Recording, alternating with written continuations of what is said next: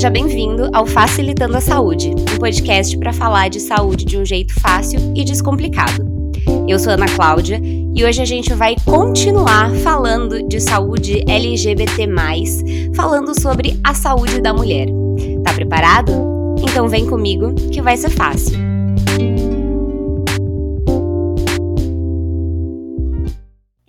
1969, no mês de junho, alguns protestos que aconteceram em Nova York, nos Estados Unidos, fizeram com que esse mês fosse considerado o mês que celebra a diversidade no mundo.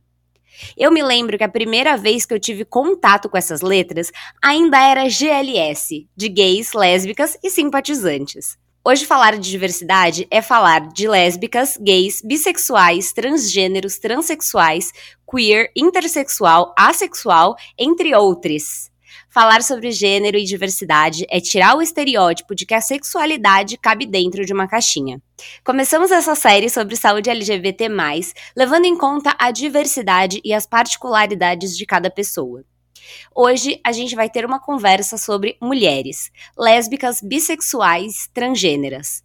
Eu conheço mais de uma mulher que se relaciona com outras mulheres que já sofreu preconceitos no sistema de saúde ou já teve dúvidas sobre a sua saúde e foi procurar no Google por vergonha de procurar um profissional. O Facilitando recebe hoje a doutora Patrícia Carvalho para falar um pouco sobre a saúde da mulher LBT. Pati, seja bem-vinda ao Facilitando. Conta pra gente um pouquinho mais sobre você.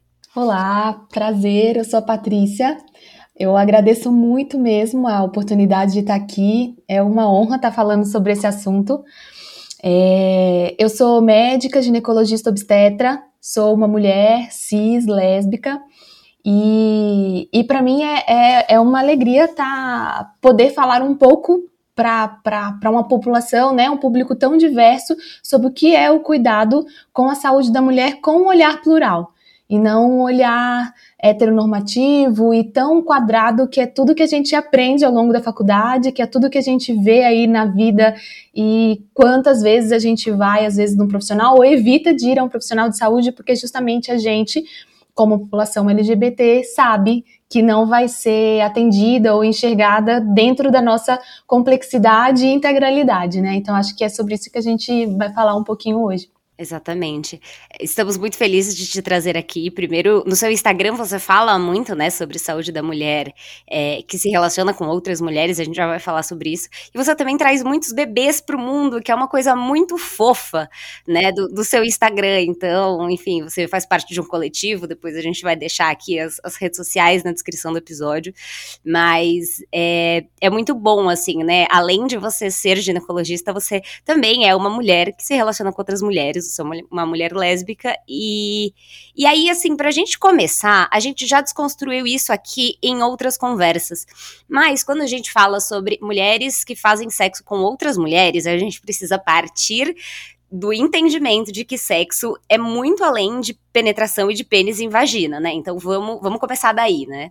Sim, se a gente já consegue partir disso, já é um, um nossa, um baita de um avanço, assim. Quando a gente está pensando e está falando sobre sexo, a gente está falando sobre o relacionamento de alguém que pode ser consigo mesmo ou pode ser com uma outra pessoa, não interessa qual é o gênero daquela pessoa com que aquela pessoa se identifica, mas é um relacionamento entre dois corpos que buscam um prazer e que pode ser um relacionamento afetivo, pode ser um relacionamento não afetivo, mas naquele momento aquelas duas pessoas estão buscando o seu prazer é, em se relacionar e não necessariamente vai envolver penetração, não necessariamente vai envolver um pênis, uma vagina, não necessariamente vai envolver dois órgãos genitais, inclusive. Então, a ideia é que a gente, se a gente conseguir sair um pouco da, da, da questão do falo, a gente já sai, já, já sai muitos pontos da frente, assim. Exato. Eu gosto muito de todos os memes que falam assim: ah, sexo oral não é preliminar, preliminar é tirar o gato do quarto. Assim, eu, eu acho engraçadíssimo esse tipo de meme, né? Porque é, essa que é a verdade, assim, né? É, quando. E, e é um grande preconceito que mulheres que fazem sexo, se relacionam com outras mulheres, é, têm, assim, do tipo, ah, mas vocês não transam, né? Vocês é, não, não têm um pênis, não, não falta alguma coisa, assim. Como é que é esse negócio? Vocês ficam se esfregando? Já, já ouvi pessoas perguntando isso também. É, é como se, se isso, é, além de toda a fetichização que tem, né, entre, enfim, duas mulheres se relacionando, tem essa, essa curiosidade, né? É, é, e aí eu não sei, pergunto para você, assim, você acha que as pessoas têm falado mais sobre isso porque as pessoas de fato estão se mostrando mais, né? Antigamente era uma coisa muito velada, assim. Então, né, é, tinha lá a parada, né, que aconteceu semana passada e foi online. Aí tinham as baladas GLS, eu sou dessa época de baladas GLS, as baladas aqui do centro de São Paulo. E, e hoje não, hoje as pessoas, elas assumidamente estão em, em assim, se assumindo, assumindo a sexualidade, assumindo quem elas são em todos os lugares da, da sociedade, né? Então, você acha que isso contribuiu para essa curiosidade coletiva e para essa, essa coisa, enfim, eu acho que a pessoa, até um bom tempo atrás, que é essa época aí em que, que existia um lugar separado, não que ainda hoje não exista, mas a gente vem lutando muito para que isso não precise mais existir. Mas antes era predominantemente todos os lugares em que pessoas do, né, que não eram é, nesse desse padrão heteronormativo, então todas as pessoas que a gente hoje denomina como LGBT+, elas tinham que ir para um determinado lugar para ela, onde elas se sentissem aceitas, onde elas pudessem minimamente ser quem elas eram, e muito na época ainda era muito uma questão de de, de, de, de, afetividade, de amor, de relacionamento, e não necessariamente, quando a gente está falando de, de, de, população LGBT, a gente está falando da essência, de quem a pessoa é, e não necessariamente com quem a pessoa se relaciona. Isso também envolve, assim como todas as outras pessoas, a gente está falando, a gente vive numa sociedade, a gente vai se relacionar ou não com alguém. Mas quando a gente está falando dessa população, a gente está falando da essência de quem a pessoa é, da existência dela. Há um tempo atrás, isso a gente precisava de um lugar separado para que você pudesse minimamente expressar uma fração da sua existência. Porque parte disso pra gente mesmo ainda estava muito escondida, embotada, era difícil, assim, as pessoas não falavam sobre, as pessoas às vezes não pensavam sobre como que aquelas duas pessoas se relacionam, porque era uma coisa meio pudica, assim, né, uma coisa meio, sei lá, ainda tinha um pouco mais disso de, de, de assustador, no sentido de pensar como que é a relação daquelas duas pessoas. À medida em que as pessoas podem, devagar, podendo frequentar outros lugares que não envolvem uma balada, que não envolvem nada de, de relacionamento é, sexual ou afetivo, mas envolve a existência delas, as outras pessoas precisam começar a aceitar minimamente a presença e a existência, então acho que nisso sim começa a surgir mais curiosidade. Mas eu também acho que a curiosidade está também na, na pobreza das relações heterossexuais. Quando as pessoas pensam que duas mulheres ficam se esfregando e que é assim que elas se relacionam, eu penso, como será que é a vida sexual dessa pessoa que está me perguntando isso? É, dá, dá, vontade de perguntar de volta, né? Mas, mas e você? Como é que você faz? O que, que, que você faz? A gente já até tem um episódio aqui sobre sexualidade, né? O quanto que é, os, os, estereótipos e próprio, a própria indústria do, do, dos filmes pornôs construiu essa, essa coisa pra gente, né? De, de que o sexo é penetração. Mas já, já, enfim, quebramos mais esse estereótipo, já estamos fazendo a nossa conversa partindo do, do pressuposto de que sexo é, enfim, esse momento que você tem com outra pessoa, né? É, com outre. Eu, eu confesso que, é, para mim, às vezes é difícil usar pronome neutro, mas eu me esforço, assim. Acho que muita gente também tem a dificuldade, porque a gente aprende, né, na, na escola, então vamos nos esforçar aqui. É, e, enfim, eu falei do seu Instagram, que tem bebês nascendo e, enfim, conteúdos muito legais que você faz sobre mulheres lésbicas, bis e transexuais, né? E conta pra gente um pouquinho como foi para você escolher trabalhar com isso, escolher ser ginecologista, se você já já já se identificava, né, como uma mulher lésbica no no momento da sua escolha, se isso era uma questão para você, enfim. É uma, é uma pergunta bem boa essa, assim. Eu, eu falo que, na verdade, a obstetrícia, eu, tudo começou com obstetrícia, que é o cuidado em saúde da mulher pensando no ciclo ali gravídico puerperal, né? Então, entre a gestação, parto e puerpério. No terceiro ano da faculdade, até então, é, foi a hora que eu, eu vi que, que, que eu poderia é, acolher e atender mulheres gestante sob uma perspectiva que não envolvesse só a figura do médico. Eu tive o prazer de ter um professor maravilhoso, que ele era um dos, dos militantes que encabeçaram a humanização do parto aqui no Brasil, em São Paulo, que era o Jorge Kuhn, e ele é, me abriu as portas e a visão de que, nossa, dá pra gente ser médico sem ter aquela figura daquela pessoa com jaleco, é, dona do bem e do mal, e que, que, que, enfim, que é a pessoa que vai decidir o que vai ser feito com você. E isso me cativou num tanto que eu não conseguia imaginar fazer outro tipo de medicina que não fosse esse tipo de atendimento. Nessa época, eu ainda me entendia como uma mulher heterossexual. Eu tinha ah, algumas coisas na minha cabeça que me fazia pensar assim: será que eu sou heterossexual mesmo? Mas eu estava no relacionamento com um homem, eu me casei nessa época. E aí, depois, quando eu comecei a trabalhar dentro da humanização e conhecer a fundo e viver a fundo a luta feminista, eu pude perceber que, assim, que eu não preciso viver uma vida que não é a minha que não é que é a vida que me disseram que é o certinho, que é o, o, o correto. E foi então que eu consegui ir dando voz para coisas que já existiam dentro de mim e perceber que a vida, minha vida pessoal não estava tão de acordo com aquilo que, que eu mesma acreditava e que, que era a minha essência. Foi então que eu me separei desse outro relacionamento e depois de um tempo foi quando eu conheci a Jéssica e a gente começou a namorar.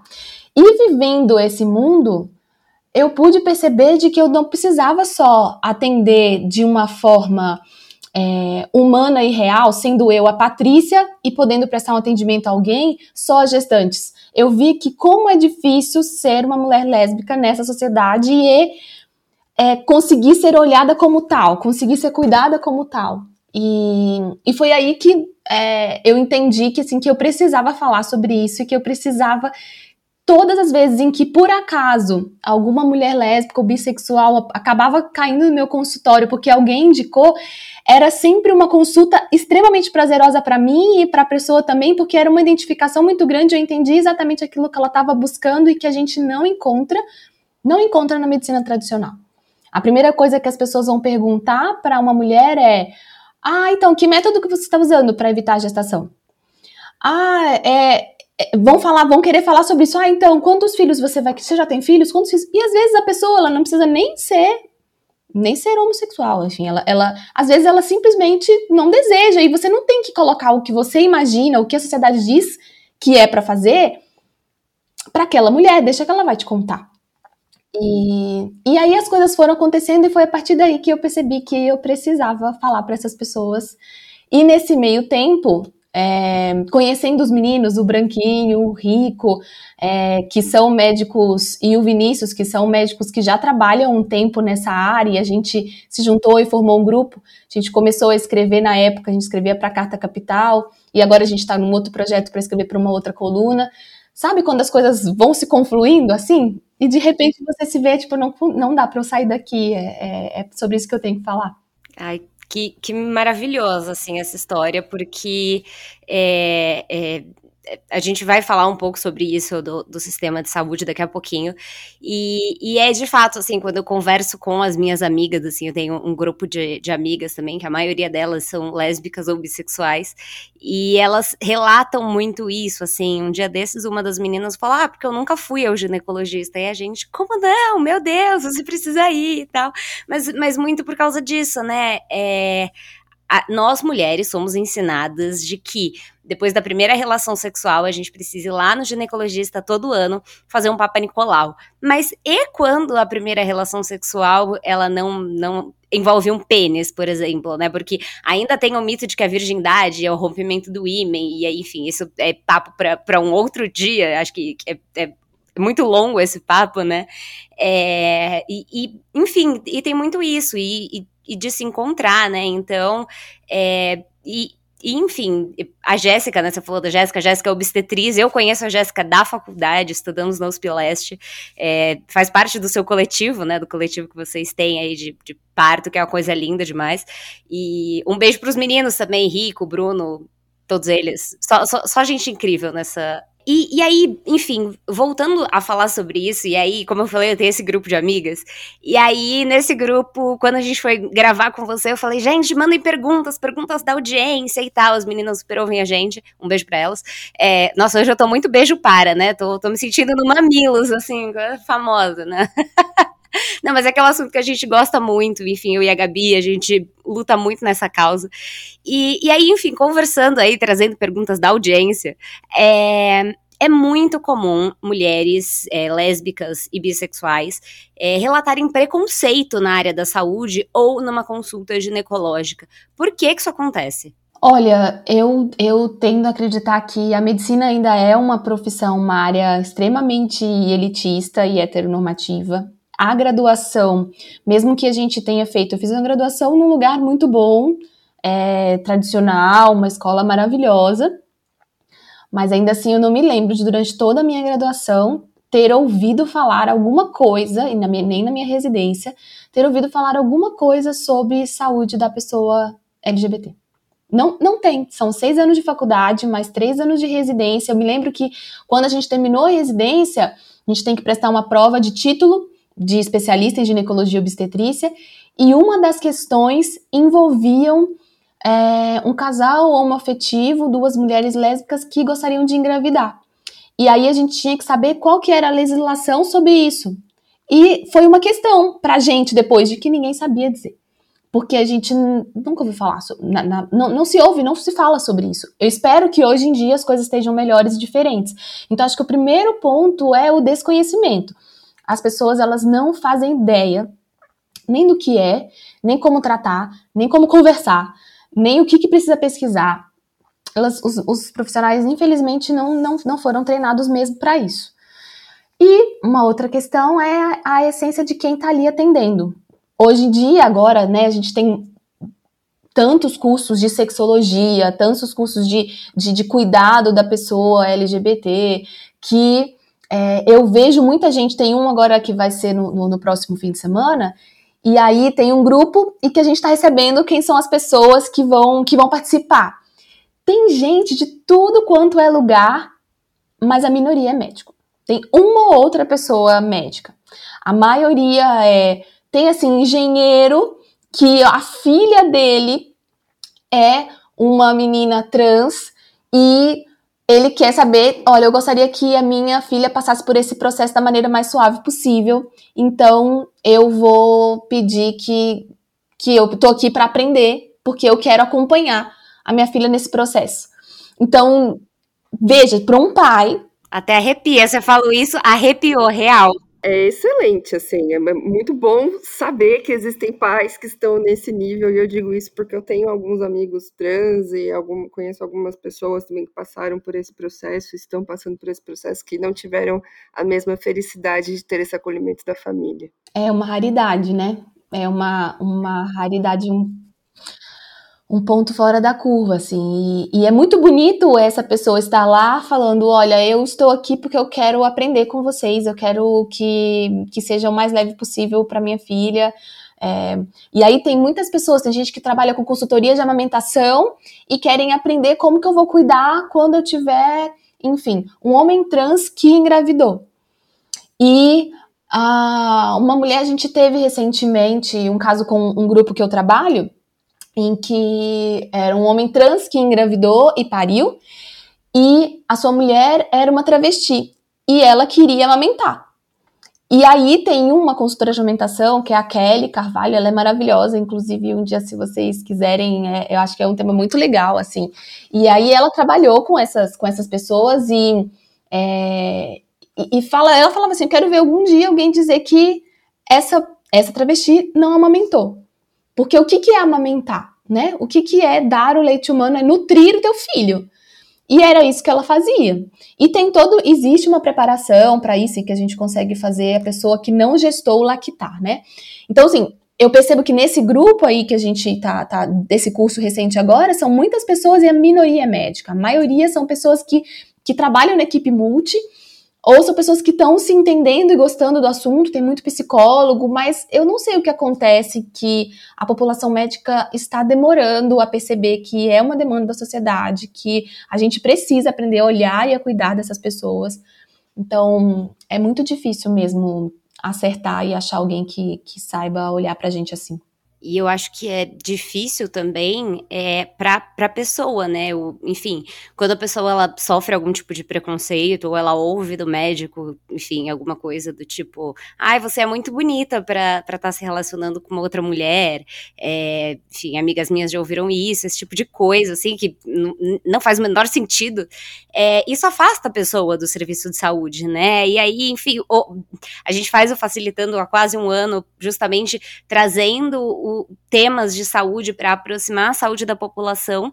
E aí parece que tem alguns profissionais que, que afastam, né? E a pessoa vai ficar traumatizada, ela vai se sentir, enfim, humilhada, e isso pode acontecer. É, infelizmente acontece. E aí ela se fecha e não volta mais, né? O que é, é vai na contramão de tudo que na verdade deveria acontecer, porque é, acho que isso, isso para todo mundo, né? Toda vez que você chega em um serviço de saúde, você não se sente acolhido como esperava ou como deveria, é, aquilo é sempre um fator predominante para você não voltar. E o maior prejuízo disso é sobre a própria saúde da pessoa, porque daí ela, ela vai entender que, ah, para que, que eu vou lá se ele vai brigar comigo ou ela vai brigar comigo por eu ser quem eu sou? ou vai me julgar, né? Assim, eu vou, eu vou, eu vou lá na, na, na, médica ou no médico e ele vai me julgar por, por ser quem eu sou, então não, não vou tô sentindo bem, não tô sentindo nada. E se a gente for pensar qual é o impacto na saúde daquele indivíduo e mais o impacto na saúde de uma população, quando você tem um grupo grande de pessoas jovens que acabam se expondo de diversas formas a a, a, nossa vida, no nosso dia a dia mesmo, né? A gente se expõe a, a diversas doenças e não consegue olhar. Se a gente for pensar que o, o, o maior tratamento que existe está na prevenção, a gente praticamente não consegue prevenir quase nada se a gente continuar tendo um, um, sistema de saúde que reprime, que, que repele as pessoas. E quando a gente está falando de acolhimento, a gente está falando de. Não envolve, assim, no meu ponto de vista, não envolve uma grande, de, de, sei lá, um grande investimento, uma grande capacidade, é você simplesmente ouvir. Você simplesmente permitir que aquela pessoa se expresse, permitir que aquela pessoa fale quem ela é, permitir que aquela pessoa mostre os gostos dela, as preocupações dela. Não envolve tanta coisa difícil assim, mas é, é, é bem preocupante a consequência de tudo isso. Uhum. E qual que é a importância desse, desse acolhimento, assim, principalmente falando, né, no seu foco que é a saúde da mulher, desse acolhimento bem feito, de entender a pessoa como ela é, sem julgar o que ela faz ou o que ela deixa de fazer, assim, é, nesses termos, né? É, eu acho que a importância está em, primeiro, é, ser mais um ponto dentro da sociedade que valide a existência daquela pessoa como quem ela é. Isso, minimamente, para aquele indivíduo, você vai conseguir deixar ele um pouquinho mais forte. Porque em vários outros lugares ele vai ser minado, provavelmente, né? É, quando a gente acolhe essa pessoa, a gente permite que essa pessoa abra um espaço dentro dela, que ela consiga se olhar e se aceitar de uma, de uma forma melhor, e com isso se conhecer melhor. Quando a gente está falando de cuidado em saúde, grande parte do cuidado está no autoconhecimento. É muito fácil quando a gente delega fácil assim, né? Fácil falar, mas quando eu delego para um profissional que ele vai saber o que é melhor para mim, que ele vai saber que exame eu tenho que fazer, que remédio eu tenho que tomar, que é, o que eu preciso fazer para me manter saudável. Mas quando a gente começa a se autoconhecer, a gente entende, no caso, por exemplo, de uma mulher cis que está menstruando, ou de uma mulher, é, uma mulher que está menstruando, ela consegue, sem uso de nenhum hormônio, por nenhum motivo, ela consegue saber exatamente quando é o período que ela vai ovular, se ela for orientada a isso, a se perceber quando é o período que ela vai menstruar, quando é essa.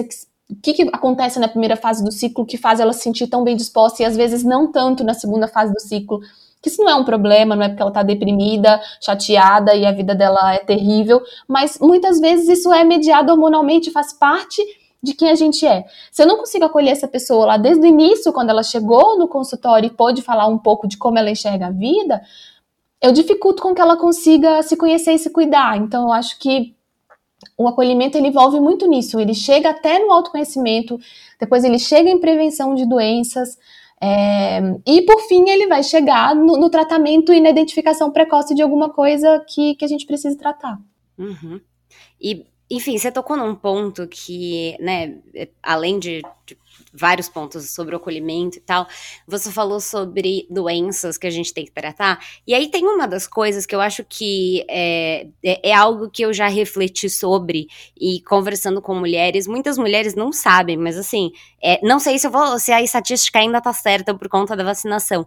Mas eu lembro que 7 em 10 mulheres já haviam tido contato com o vírus do HPV em algum momento da, da vida, né? Falamos disso, inclusive, acho que no episódio com a doutora Pilar sobre, sobre câncer de mama e câncer de colo de útero. Mulheres que se relacionam com mulheres têm uma chance maior, talvez, né, de, de enfim, pegar o HPV. Você pode falar um pouquinho sobre o que, que é o HPV? Porque é, é um negócio que assusta, num diagnóstico assim, meu Deus, eu estou com HPV, o que, que eu faço agora?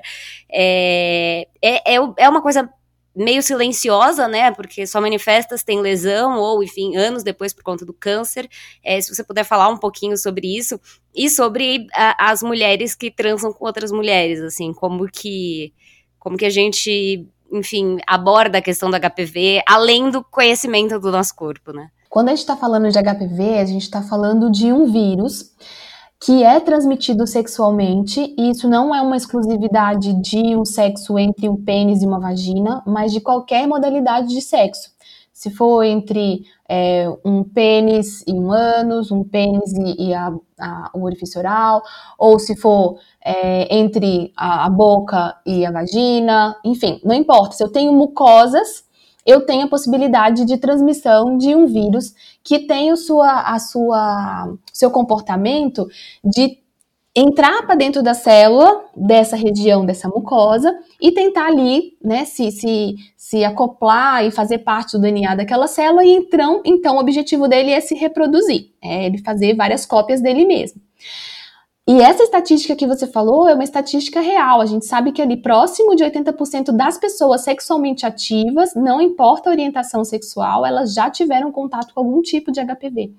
E o HPV, ele, existem vários subtipos. Existem aqueles subtipos que são subtipos de mais baixo grau, que eles vão causar o que a gente chama de condiloma, que são aquelas verrugas genitais ou anais ou na boca. E existe aqueles outros subtipos que são subtipos que podem causar o câncer. Câncer de garganta, de boca, de, de colo de útero ou câncer de ânus. É, quando a gente é, você estava comentando da vacina, né? A vacina foi um advento super importante que atualmente no sistema público de saúde, no sistema único de saúde, ela é fornecido para adolescentes, para pré-adolescentes, ali no final da infância e início da adolescência, pensando que a gente vai fornecer para aquelas pessoas que ainda não começaram a ter relação, mas a Sociedade Brasileira de Imunologia, a Sociedade Brasileira de Pediatria e a, a FEBRASGO, que é a de ginecologia e obstetrícia, ela sugere que a gente ofereça para todas as pessoas sexualmente ativas, porque a ideia é que essa vacina ela vá tentar é, ela cobre, pelo menos se a gente for usar a vacina que cobre quatro subtipos, que é a melhor que a gente tem atualmente, ela vai cobrir os subtipos mais comuns daquelas, daquele HPV que causa verruga genital e também vai cobrir os dois subtipos mais comuns que causam câncer de colo de útero. Então, a forma de prevenir isso é fazendo uma avaliação periódica, no caso das pessoas com vagina, e se eu tenho um homem trans que tem, que ele, a pessoa que tem uma vagina, que não passou por nenhuma cirurgia ainda é, de redesignação sexual. Então, se eu, ele tem uma vagina ou ele tem o colo do útero, eu preciso avaliar periodicamente esse com o Papa Nicolau. E eu não preciso, né? A gente tinha essa coisa de antigamente, para todo ano eu tenho que ir lá. Na verdade, se eu tenho dois Papa Nicolau normal, um desse ano e um ano que vem, em três anos, se a pessoa é imunocompetente, né, se ela não tem nenhum problema de saúde que compromete a sua imunidade, em três anos eu preciso repetir esse exame. Não preciso necessariamente fazer esse exame todo ano. Então, pensando para as pessoas com vagina, que é um exame super, a gente sabe como é super chato alguém passar um espéculo, ir lá, colher o material do seu colo do útero, é desconfortável a pessoa saber, ter essa informação, talvez dê até a ela mais tranquilidade que, beleza, eu, preciso até ir lá no meu ginecologista e conversar sobre todas as outras questões, mas eu sei que esse ano eu não vou precisar fazer aquele negócio que é insuportável. Então, a gente poder fornecer essa informação e que traz, do meu ponto de vista, traz autonomia e liberdade, porque alguém te examinar de um ponto de vista tão invasivo, também te vulnerabiliza, né? Você saber que poder falar, ah, então, eu fiz ano passado e no outro tava normal, acho que esse ano a gente não precisa fazer, né? Ah, é verdade, esse ano assim, é diferente de alguém chegar lá e, ah, vai lá, deita lá que a gente precisa colher de novo. É, mas é, é isso, assim, sobre o HPV, é uma, é uma causa de, né, ele é uma causa de câncer de, pensando ali, né, em pessoas com vagina, em câncer de colo de útero, é bem prevalente no nosso país, novamente, prova, né, ele tende a chance a acontecer ali em torno da quarta quinta década de vida, mas é um HPV que a pessoa pegou muitos anos antes, e esse ficou lá dentro da célula e ao longo do tempo ele se manifesta de diversas formas, que é o que a gente consegue pegar se a gente fizer um Papa Nicolau acho que só quem é mulher sabe o que é, é, e o quão incômodo é um exame ginecológico, assim, é necessário, né, é, não, não é uma coisa gostosinha de fazer, assim, do tipo, ah, eu vou ali fazer o exame ginecológico rapidinho, é péssimo, mas é muito importante, então não dá para deixar de ir, né, inclusive por isso que a gente tá fazendo esse episódio, para reforçar que, por mais que algumas pessoas, elas é, tenham, sei lá, se afastado do, do, sistema de saúde, dos profissionais de saúde,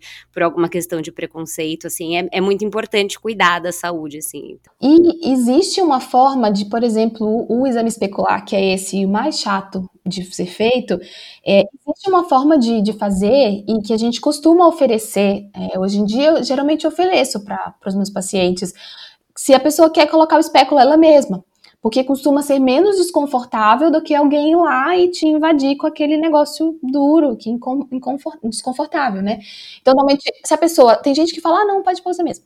Mas tem gente que fala, ah, quero. Você entrega pra pessoa, a pessoa põe e depois eu só abro ele e acho o colo do útero. Mas é muito menos desconfortável do que alguém lá e fazer por você, sem você, naquela posição que você já tá vulnerável, enfim.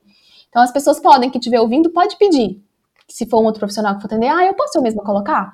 Pode. E, e é, é um jeito de tornar menos pior. Pois é, você já chega na, na sala vendo aquela cadeira toda esquisita, que te coloca numa posição estranha, e aí você já, já, já fica ali com medo, e o que também acaba atrapalhando muitas vezes no exame, né? Porque ele já é muito desconfortável, essa pessoa tá nervosa, é pior ainda, né? Essa cadeira é uma cadeira que eu sempre brinco, né, com, com os pacientes, de que com certeza não foi uma mulher que inventou aquela cadeira. Porque é muito difícil, a gente estava discutindo esses dias, né? Agora a gente, do grupo, né? É, eu, Branquinho, o Rico, o Vini e alguns outros médicos, a gente está montando um centro de, de, uma clínica de acolhimento e atenção à, à, à pessoa LGBT, mas no, no, no geral a gente quer é, ter um acolhimento à diversidade. E são feitos, é uma clínica feita por médicos LGBT, e a, eu, a gente vou dividir a sala com, com um proctologista, que é o Vini, e com um urologista. Que é o Marcelo. Já gravou com a gente, inclusive, se vocês estão ouvindo a gente, ouça o episódio do Marcelo. Eu falo. Ah, essa galera, essa galera é demais, gente. E é, que engraçado. E no final, eu vivo falando com eles, a gente estava discutindo a posição da cadeira, porque eles vão usar a mesma maca, né, ginecológica.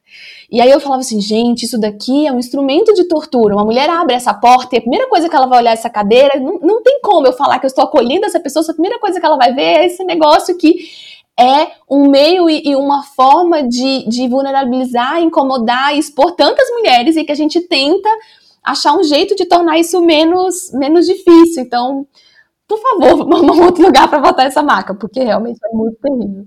É, não, e, e, é horrível, assim, se você é homem que está ouvindo a gente não sabe do que se trata esta cadeira, por favor, colocar lá no Google cadeira ginecológica, que vão aparecer as piores, porque o Google é assim, né, ele aparece o, o, que tem de mais assustador, assim, de cara, né, até se você jogar HPV no Google vão aparecer imagens assustadoras, e aí, enfim, você que acabou de ter o diagnóstico de HPV vai ficar extremamente assustado, mas já, já desconstruímos, assim, é isso, né. Então, homens que estão ouvindo a gente, cadeira ginecológica no Google. E você falou uma coisa que era uma pergunta que a gente ia te fazer já, que é sobre homens trans, né? Então, para quem não sabe, um homem trans é um homem, uma pessoa que nasceu é, em um corpo feminino, né, em um corpo identificado como feminino, que tem vagina e que se identifica como um homem. Então, essas pessoas, você tem lá a cirurgia de redesignação sexual, que, enfim, é, acho que você pode falar um pouquinho mais, né, que faz aí a, a retirada do do útero, dos ovários, mas são pessoas que têm vagina, né? Tem canal vaginal, colo do útero. É, os homens trans, aí são duas perguntas, né? Os homens trans, eles precisam ir ao, ao ginecologista e como é, né, para você, você que trabalha com isso, talvez seja mais tranquilo, mas como que os homens trans veem essa questão de ir ao ginecologista muitas vezes? Sim, então, na primeira pergunta, sim, um homem trans precisa ir ao ginecologista, mesmo que ele tenha passado por uma cirurgia de redesignação sexual, por exemplo, se ele fez uma mastectomia, que é o que a gente chama é, da retirada da mama. Isso não isenta completamente de um eventual risco de câncer de mama se ele tiver um histórico familiar ou, enfim, fosse desenvolver. A gente não tem como garantir que todas as células, que é algo microscópico, foi exatamente retirado completamente. Então, ele precisa passar por uma avaliação e ter alguém que está no radar e lembrando que eu preciso investigar nesse homem trans, nesse homem trans uma chance de ter um, um, um câncer de mama. Então, ele entra no rastreio é, mais lá para frente da vida. Se, é, em relação à, avaliação de outras doenças genitais, também, então, a gente precisa colher um Papa Nicolau, mesmo que essa pessoa tenha passado por, por uma cirurgia.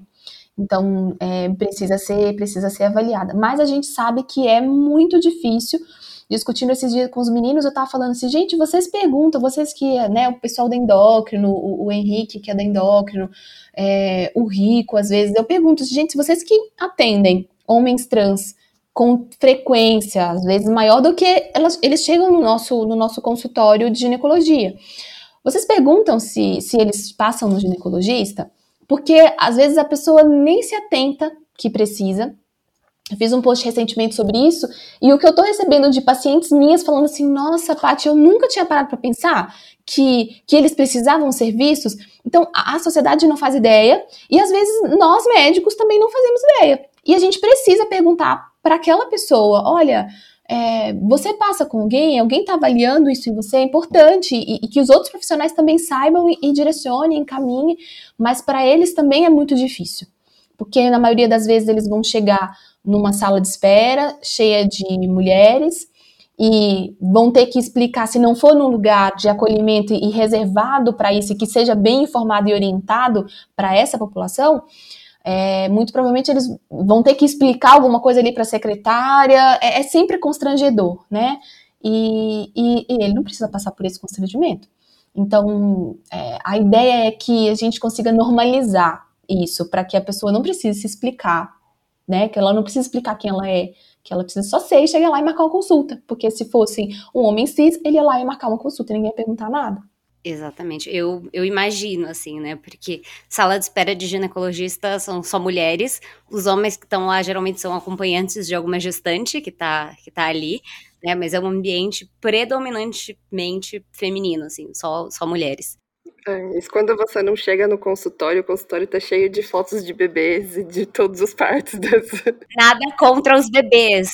Vamos, vamos deixar claro que não temos nada contra bebês, mas assim, nem toda mulher quer ser mãe, vamos deixar isso claro, né? É, e eu sempre costumo dizer muito que o, momento é, da consulta, aquele momento ali, é o momento de cuidado daquela pessoa. Que ela pode ser uma pessoa gestante, pode ser uma pessoa não gestante, pode ser uma pessoa que tem uma criança pequena, não importa, na verdade. A minha preocupação é que é o bem-estar da, daquela pessoa que está ali. É, mas se a gente separa muito, enxerga muito é, na mulher a gravidez, é, eu começo a rotular também essa pessoa, né? E na maioria das vezes eu posso estar bem errada se o desejo dela vai ser, com, vai ser se conformar e fazer parte daquilo ali que a gente está entendendo como, como vontade dela. E na verdade, na maioria das vezes nem é. é ainda, ainda sobre, sobre a, a questão das ISTs, né? Quando aparece alguma coisa na mídia, né, acho que nas redes sociais é mais fácil aparecer, é, sobre os cuidados, né, acabamos de ter um episódio com o Rico na semana passada, e aí o Rico falou muito, ah, para prevenir ST, use camisinha, mas tem gente que não usa camisinha, né. No caso de duas mulheres que se relacionam, a gente já viu muitas vezes na mídia falando para usar, por exemplo, a, a luva na, na hora de, de fazer a penetração com a mão, ou então o, o papel filme, mas assim, conversando com as minhas amigas, uma das perguntas que eu falei é: ninguém faz isso na prática. né? Então, assim, para além desses cuidados que, que as mulheres já veem, né, de luva, é, enfim, você pode até usar camisinha em, em relação ao vibrador, esse tipo de coisa. O que, que você recomenda geralmente para suas pacientes lésbicas e bis? Olha, para além desses cuidados que a gente sabe que é a, são as únicas coisas que de fato seriam efetivas, mas a gente sabe que a realidade é muito diferente, que a gente não, não usa isso na prática, seria você ter uma liberdade e conseguir falar abertamente com a sua parceira, com a pessoa que está ali com você e primeiro você conseguir se olhar, você conseguir te avaliar você mesma, né? E você conseguir falar sobre isso com quem tá com você. Se você perceber que tem alguma coisa diferente ali naquela pessoa, avisar para ela, mostrar e se, se tocar também, perceber em você. De tempos em tempos é interessante a gente conseguir fazer sorologias, porque tem algumas, algumas doenças, né? Pensando em HIV, hepatites, que são por transmissão, é, sífilis, que são por transmissão por né, na mucosa com alguma ferida, que vai ter ali um contato com algum sangue. E isso pode muito bem acontecer durante um ato sexual. Então, a gente conseguir se cuidar, eu acho que o autocuidado é a melhor forma de você proteger aquela pessoa que está com você. E se a gente tem uma, uma relação de parceria transparente, em que você consegue falar muito bem sobre isso e normalizar o que são os nossos cuidados com o corpo, a gente tem mais chance de, de ficar bem ali naquela relação entre as duas pessoas, né? Porque, de fato, a, a forma de proteger também não foi inventada por uma mulher. Todas as formas que a gente for citar aqui vão ser adaptação de alguma coisa que foi inventada para um falo. Então, eu vou ter que cortar uma camisinha para fazer um, uma superfície ali de contato, ou eu vou usar uma camisinha para, para uma penetração, ou com vibrador, ou com, com a mão. Então, é, não tem nada que foi feito por uma mulher para mulher o autocuidado e o autoconhecimento, eu acho que, que ele, é, ele é mais possível de ser feito do que as outras medidas que são as ideais, mas a gente sabe que na prática, na prática não acontece tanto, né? E, e é, não é uma coisa tão difícil assim, né? Você, mulher, ter um espelhinho ali para você olhar na hora do banho, ou depois do banho, ou em algum momento que você estiver se sentindo confortável para fazer isso, né? É, e, e, de fato se olhar e se conhecer, porque essa é uma, uma tecla que a gente bate muito aqui no Facilitando, que quando você conhece seu corpo, você sabe que quando alguma coisa está errada, que tem alguma coisa errada, porque você sabe como seu corpo funciona. É isso mesmo, é o que eu mais costumo falar, assim, eu sempre dou um espelho para a pessoa quando eu estou examinando, você já se olhou? Você sabe como é? Me, me, mostra onde é que você está achando que está estranho, porque eu quero que a pessoa tenha esse hábito de, e, e para nós, mulheres cis, a gente foi criada a ter vergonha dos nossos genitais, né? Assim, a é, mulher tem que ficar com a perna fechada, a gente não pode de jeito nenhum falar sobre isso, não pode nunca encostar. No, e tem uma fase ali da infância em que a gente quer conhecer e quer, quer encostar no genital do outro e saber como é. Imagina, para menina isso jamais, você não pode encostar em você e nem ninguém, né? Enfim. É, então, é, é, difícil a gente quebrar esse tabu, mas a gente precisa conseguir se olhar e reconhecer isso aqui tá normal, eu sei que funciona assim. E a hora, e, é isso, e a hora que a gente perceber que tem um negócio diferente, eu posso saber, no, não sei o que é, mas que normal não tá. Pois é, e nesse momento daí ter a, a sua, ter um profissional de confiança quem você pode acionar, ou ter a, a, completa noção e a segurança de que você precisa ali de um apoio, de um apoio médico, de um apoio de saúde, que aí sozinho não, não dá para fazer, né, assim, tem algumas pessoas, conheço gente, assim, que fica, ah, não, eu vou, sou adepta da ginecologia natural, vou fazer aqui um banho de assento e tá tudo certo. Aí daqui a pouco a pessoa tá colocando, já vi relatos sobre isso, é, da pessoa falando que tava com candidíase e aí passou um dia inteiro com um dente de alho introduzido no canal vaginal. E aí você fica, poxa, não, não é por aí, não é bem assim que você vai conseguir resolver. Na verdade, é um risco até maior você fazer isso do que você procurar um profissional médico e fez isso por conta, porque leu na internet. Então, é, é, é bastante. Só, tem algumas questões que são complicadas, mas a maioria delas a gente resolve com facilidade buscando um profissional de saúde de confiança. E que consiga te orientar, na maioria das vezes, como prevenir. Perfeito. Para a gente finalizar também, porque senão a gente ia ficar conversando com você para sempre aqui. Você comentou logo no começo do episódio sobre é, as, os homens trans que engravidam, é, mulheres lésbicas ou bis, né? Então, um casal de, de duas mulheres que querem engravidar, que querem ter uma gestação.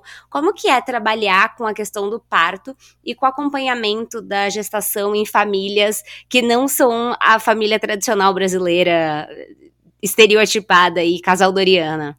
Para mim, pessoalmente, é um prazer gigante porque existe uma identificação pessoal muito grande, né? Mas quando a gente está é, olhando que esse casal está inserido em vários lugares em que eu, eu vou ter que meio que desbravar aquele ambiente para fazer as pessoas entenderem que esse casal é um casal, que esse bebê é filho dos dois, que, essas, é, que aquela pessoa que está ali é acompanhante porque é o marido ou a mulher daquela pessoa que está grávida. É, então, e, e, quando chega nesse lugar é um pouco é um pouco mais difícil e mais é um choque de realidade, assim, sabe? Então, a gente tem uma história de uma, um casal de mulheres que, que teve bebê e aí quem a, a mulher que não gestou gostaria de amamentar a criança, eram dois bebês, gostaria de amamentar a criança no, na sala de parto. Porque enquanto uma mãe estava amamentando um, ela fez uma preparação para indução de lactação e gostaria de amamentar essa criança. E foi uma, uma briga, assim, no hospital de que, tipo, não, mas isso é uma lactação cruzada, aumentação cruzada, mas na verdade é filho dela. E ela ia fazer isso em casa, porque ela induziu e ela fez todos os exames, tudo bonitinho. Ela passou com um protocolo médico, não é uma coisa, porque a história da amamentação cruzada, para quem não sabe, é que é coisa que tinha ama de leite antigamente que a mulher não conseguia amamentar e dava para alguém que estava com outro bebê pequeno e amamentava.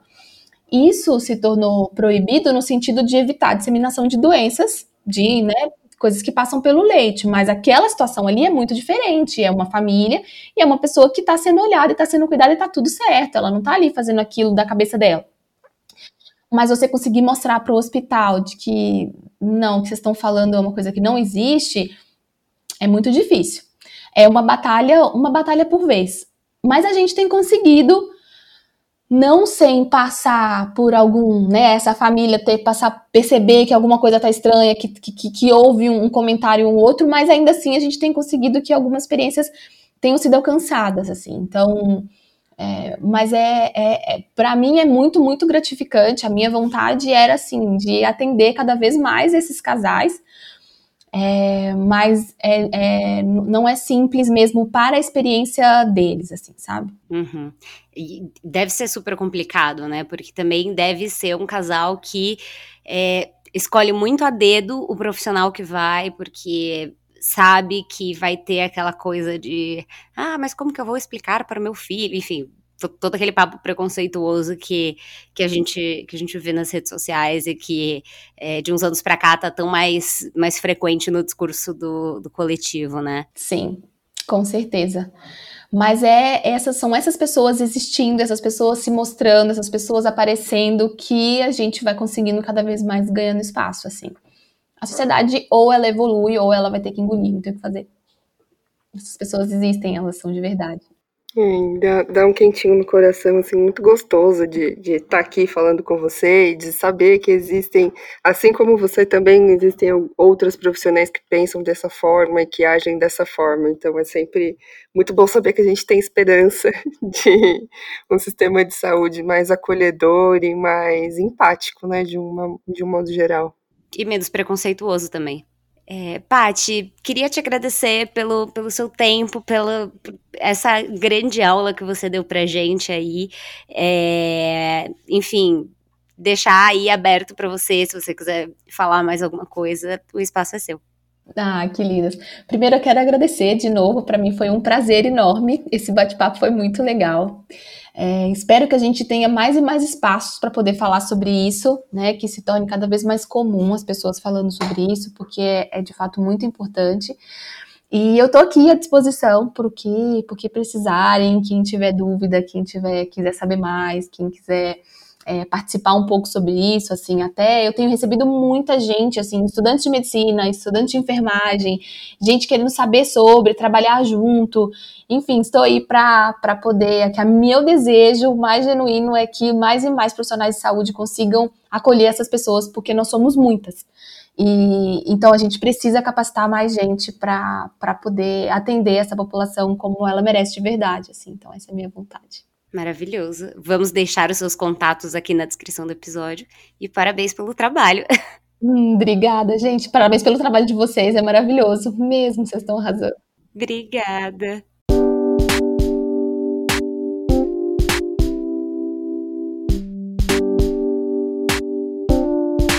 Esse foi mais um episódio do Facilitando a Saúde. Eu tenho certeza que ele te ajudou a descomplicar algum tema ou então a aprender sobre alguma coisa que você nem sabia que era complicada. Toda sexta-feira a gente volta, trazendo conteúdos de qualidade para facilitar a sua relação com a sua saúde e também com a doença no momento em que ela aparecer. Você pode falar com a gente através dos endereços que estão aqui na descrição do episódio. Facilitando a Saúde, um podcast para falar de saúde de um jeito fácil e descomplicado. Tá preparado? Então vem comigo que vai ser fácil.